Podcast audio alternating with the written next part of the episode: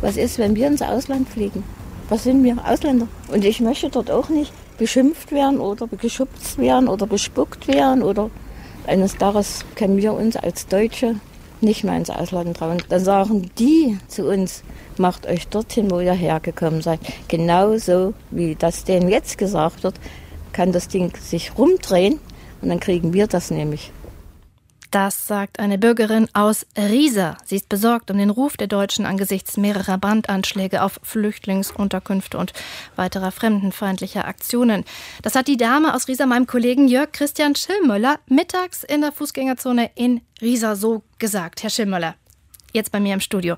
Wenn wir die internationale Presse der letzten Tage zugrunde legen, dann steht doch da eher die Hilfsbereitschaft der Deutschen im Vordergrund. Aber diese Dame ist doch eher in Sorge. Wie erklären Sie sich das? Naja, das ähm, ist mir letzte Woche in Sachsen mehrfach so gegangen, dass die Sachsen an sich, da gibt es natürlich keine Verallgemeinerung, aber die Menschen, mit denen wir gesprochen haben, sind besorgt um die Wahrnehmung ihres Landes. Und die sehen halt, dass es da eben diese rechtsradikalen Übergriffe gibt, diese gewalttätigen Proteste vor Flüchtlingsheimen.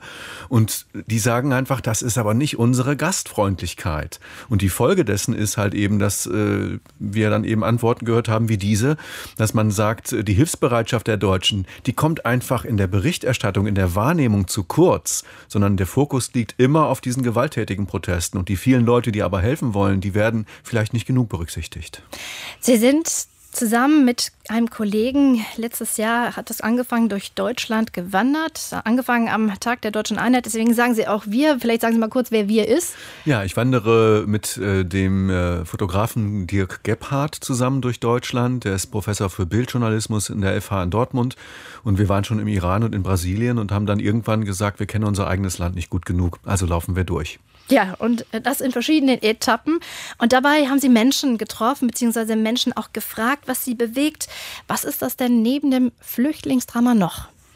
Also wir haben tatsächlich unglaublich viele anrührende, tiefsinnige Antworten bekommen. Ähm, wir haben gesprochen mit Menschen darüber, wie sie ihre Dorfgemeinschaft empfinden.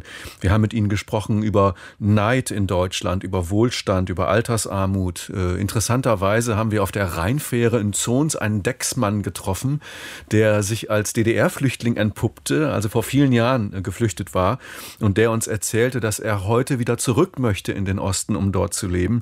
Wir haben über Land Landflucht gesprochen. Wir haben aber auch einen Museumsdirektor gesprochen im Bergischen Drehorgelmuseum, der gesagt hat, äh, mich bewegt gerade, dass ich seit sieben Tagen bei Facebook bin, zum Beispiel. Und äh, dann haben wir aber auch einen Muslim getroffen, der uns erzählt hat, warum er und in welcher Form er sich Islamunterricht in Deutschland wünscht. Sie hören es schon, es sind ganz viele verschiedene Themen dabei, manche auch ganz prosaisch, ganz alltäglich, ganz menschlich, wie eine Frau, die sagte, ich bin gerade schwanger und bin sehr gespannt, was das mit mir und meinem Körper macht gemacht. Und was hat es mit Ihnen gemacht? Also sagen wir mal so, ähm, ich hätte nicht erwartet, auf so viele reflektierte Leute zu treffen. Wir haben immer wieder auch Leute gehabt, die haben gesagt, hm, naja, also es gibt gerade nicht so richtig was, was mich bewegt, aber ich habe natürlich angefangen, mir die Frage zu stellen, was mich eigentlich bewegt. Und ähm, ich bin da auf einen Begriff gestoßen, den ich halt überhaupt gar nicht äh, erwartet hätte, nämlich auf den Begriff Heimat. Und das meine ich halt vollkommen frei von irgendwelchen rechten Tönen, sondern einfach, weil ich viele Leute auch gesprochen habe, und das äh, ging auch dem Fotografen, dem Dirk Gebhardt so, die halt eben einfach einen engen Bezug ähm, zu ihrer Heimat haben. Und ich, vielleicht eine Begegnung, die wir hatten auf dieser Reise, äh, das war der Autor und Musiker Michael Holtke aus Berlin. Den habe ich auf einer Hochzeit kennengelernt und der sagte, wenn ihr lauft, ich wandere, ich gehe mit. Und dann ist der mit Tropenhut und Tennisschuhen aus Berlin angereist und mit uns äh, durch den Küffhäuserkreis gelaufen. Und irgendwann, ich habe ihn vorher noch angerufen und gefragt, Michael, sage ich, wo hast du das erzählt für unsere Reihe Mein Deutschland? Und dann sagte er, es war entweder auf den Bahnschienen, auf den stillgelegten oder am Busbahnhof von Bad Frankenhausen. Und Michael hat sich als End-50-Jähriger äh, die Frage gestellt, ja, was kann ich in meinem Leben noch tun? Vielleicht gelingt mir noch mal ein richtiger, schöner beruflicher Erfolg, dass ich hier einen Fußabdruck hinterlassen kann. So wie ich mich fühle, meine ich, das wird mir gelingen. Was könnte das für ein Abdruck sein? Dass ich, äh, dass Menschen denn sagen, der hat was Tolles gemacht, der hat nicht umsonst gelebt. Also das was lesen von mir oder was hören oder sich vielleicht auch eine Weile einfach an mich erinnern ja, sich erinnern an Menschen. Natürlich möchte jemand irgendwie eine Hinterlassenschaft. Ähm, hinterlegen im Leben ja. und äh, das kann man sich äh, ganz gut vorstellen. Ähm, erzählen Sie noch mal ein bisschen, ähm, in welchen Situationen haben Sie diese Menschen gesprochen? Also wir haben jetzt die Fußgängerzone schon mal erwähnt. Genau. Wo noch?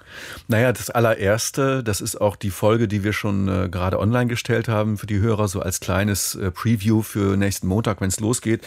Das war unter einem Birnbaum und zwar in der westlichsten Gemeinde Deutschlands und die Birnen waren reif und saftig und da hat uns äh, der Gerd Passen von der Heimatvereinigung Selfkant ein bisschen von sich erzählt. Wir haben im Kloster übernachtet und haben mit äh, einem äh, Spiritanermönch gesprochen über sein Leben als Missionar. Im Wartezimmer einer Orthopädin haben wir äh, mit dieser Orthopädin darüber gesprochen, äh, wie sie zu, zu Deutschland steht. Wir waren aber auch im Sauerland und haben auf einer Karnevalssitzung äh, die Trainerin der Funkengarde äh, kennengelernt, Sabrina Wilmes, die in Bonn als Kinderkrankenschwester arbeitet und die uns erzählt hat, wie sie sich mit ihrem Dorf verbunden fühlt und äh, dass da also auch dieser Karneval das Dorf so zusammenhält. Und so haben wir also immer wieder an den unmöglichsten, skurrilsten, schönsten Orten halt diese Begegnungen gehabt. Ja, vom Kloster zum Karneval und vom Karneval wieder zum Kloster. Christian Schillmöller ist durch Deutschland gewandert und hat eine Serie mitgebracht. Mein Deutschland heißt sie. Wir starten sie am Montag. Und das erste Porträt ist auch schon bereits online. Sie können es lesen und hören auch www.dlf.de Deutschland heute. Also www.dlf.de und dann der Schrägstrich Deutschland heute, da ist das zu finden.